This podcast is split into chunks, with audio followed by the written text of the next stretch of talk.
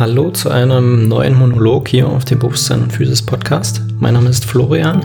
Ich möchte dir heute erzählen, wann du keine Barfußschuhe tragen solltest.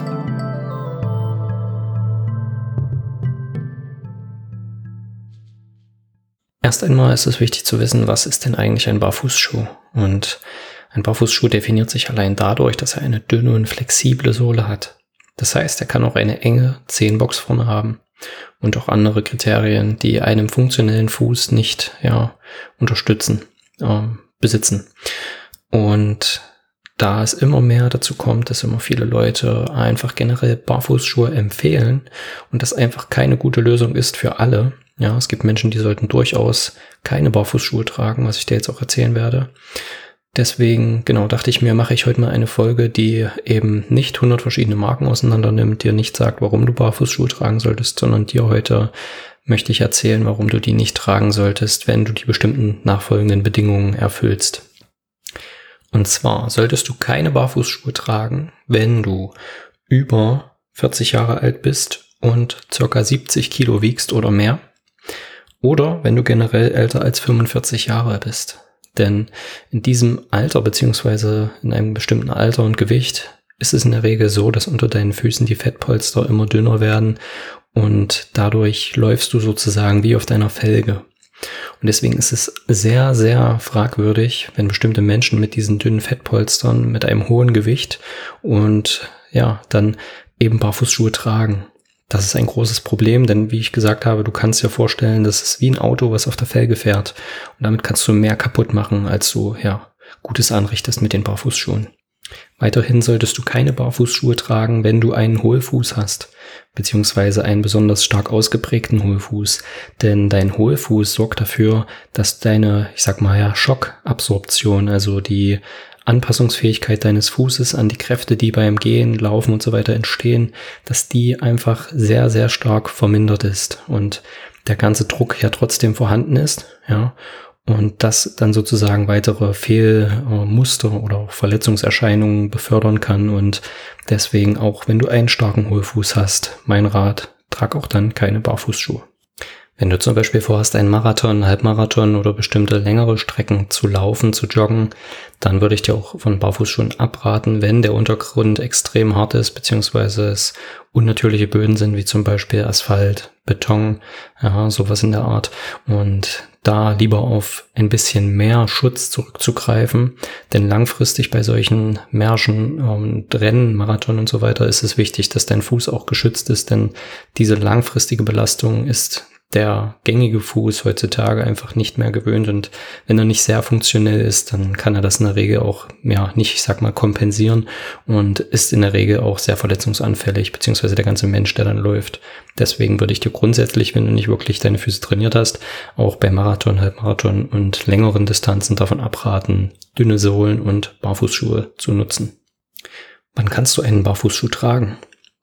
Das ist dir zu empfehlen, wenn du sehr funktionelle Füße hast. Das heißt, du in der Regel keinen Hallux valgus hast, dein Gewölbe weder platt noch hohl ist, also du keinen Platt- oder Hohlfuß hast und du keine Überansteuerung deines Krallreflexes hast, indem zum Beispiel deine kleinen Zehen sehr stark krallen, wenn du auf unebenen Flächen und eventuell auch auf ebenen Flächen läufst oder gehst, rennst, wie auch immer.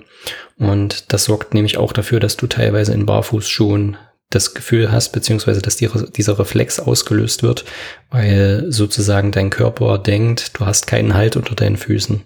Und das wird bestärkt durch zum Beispiel sehr stark gedämpfte, gepolsterte Schuhe, die heutzutage sehr konventionell verbreitet sind. Und dieser Reflex irgendwann die Überhand nimmt. Ja, es gibt noch einen zweiten Reflex, der dafür sorgt, dass du auf festen, ebenen Böden sozusagen genug Druck aufbauen kannst und ja, der Krallreflex ist eben für Sand, Kies und so weiter für unebene Böden. Und wenn du diesen auch sehr stark ausgeprägt hast, kann es auch in einem Barfußschuh zu einer Überansteuerung dieses Reflexes eben kommen, was langfristig zu einem Hammer- oder Krallenzeh zum Beispiel führen kann. Diesen Reflex hast du vielleicht schon mal gesehen. Das ist, wenn die kleinen Zehen, wenn du diese durchdrückst, dass die ja wie in der Mitte nochmal so eine, so eine kleine Beugung haben Ja, ist schwer zu erklären optisch. Und das ist vor allem bei vielen Menschen stark ausgeprägt, die zum Beispiel auch Flipflops tragen, ja, weil die Füße immer die, Un also die Unsicherheit haben, dass der Fuß sozusagen den Untergrund verliert und deswegen gerade auch bei Flipflops immer wieder aktiviert wird, dieser Reflex, ja. Deswegen rate ich auch generell davon ab, Flipflops zu tragen. Die sind sehr dysfunktional für deine Füße und können ja wirklich viele Probleme verursachen. Welche Alternativen gibt es zu Barfußschuhen? Da möchte ich dir sagen, kenne ich zum Beispiel Laufsandalen, die, ja, ich sag mal, eine Mindestsohlenstärke von, ja, ein Zentimeter schon haben. Da kannst du zum Beispiel auf Luna Sandals, ich glaube, Earth Runners haben auch schon etwas dickere Sohlen teilweise im Angebot. Oder zum Beispiel von Joe Nimble, die haben die Umara Toes. Die sind sehr angenehm. Die sind auch in einem relativ ja, ähm, niedrigpreisigem Segment, was solche Barfußschuhe, funktionelle Schuhe und so weiter angeht. Und die kann ich dir auf jeden Fall empfehlen. Da hast du auch nicht das Problem, dass deine Zehen trotzdem eingeengt sind, was sie nämlich bei vielen Barfußschuhen trotzdem sind. Manche merken, also die meisten Menschen merken das halt nur nicht, weil sie von Haus aus schon sehr, sehr verformte Zehen und eingeengte Zehen haben. Und wenn du deine Füße aber trainierst und langfristig merkst, okay, mein Zeh ist schon in seiner natürlichen Position, wirst du auch merken, dass die Barfußschuhe teilweise dich dann einengen.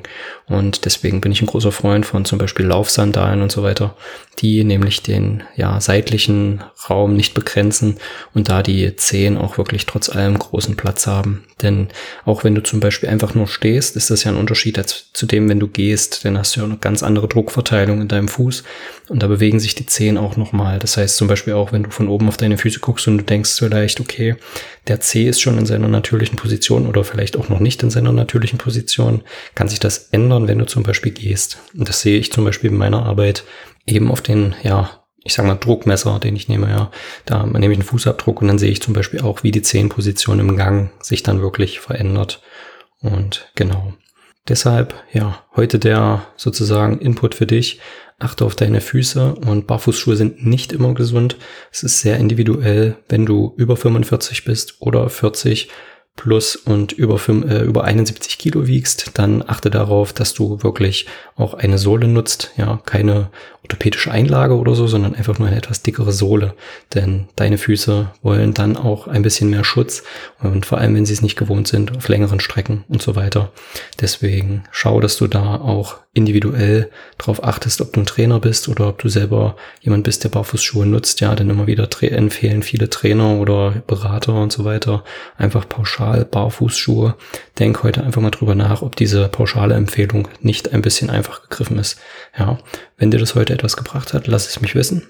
Wenn du mir helfen möchtest und anderen diese Folge ja teilen möchtest, mach gerne eine Instagram Story und verweise auf den Podcast. Markiere mich gerne. Da freue ich mich sehr drüber und genau, leite die Folge sonst gerne an jemanden weiter, bei dem du denkst, der könnte das Wissen heute ja gut vertragen und der möchte da vielleicht auch mehr lernen. Und genau, in der kommenden Woche jetzt werde ich auch einen ja, werde ich ein Interview hochladen, wo ich beim Gravity Coach, ja, zu Gast war. Und dort haben wir sehr intensiv über funktionelle Füße, über Joe Nimble und Functional Footwear und Barfußschuhe und den Krallreflex gesprochen.